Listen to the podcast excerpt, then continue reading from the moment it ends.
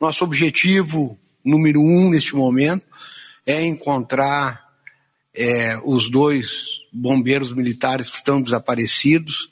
Queremos nós que possamos encontrá-los ainda com vida. Claro que a cada momento vai aumentando a atenção com relação a isso, enfim, mas é o objetivo primeiro.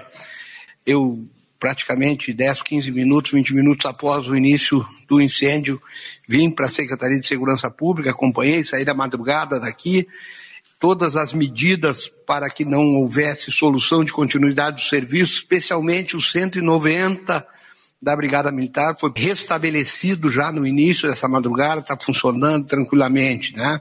É importante passar isso para a sociedade gaúcha, que não vai haver em nenhum momento a, a solução de continuidade da prestação do serviço de segurança. As polícias estão na rua trabalhando e vamos continuar trabalhando dessa forma.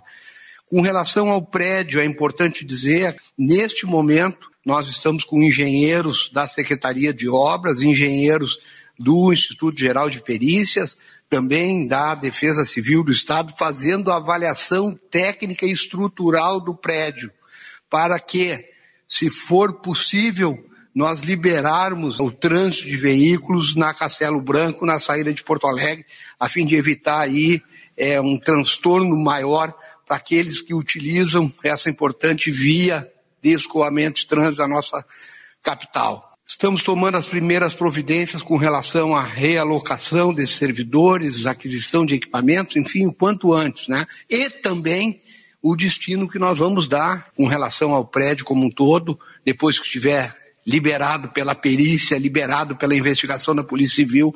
A nossa ideia é colocar abaixo esse prédio, enfim, aí vemos se vamos construir uma nova secretaria, mas isso a gente quer fazer com muita rapidez também, a questão da demolição total desse prédio.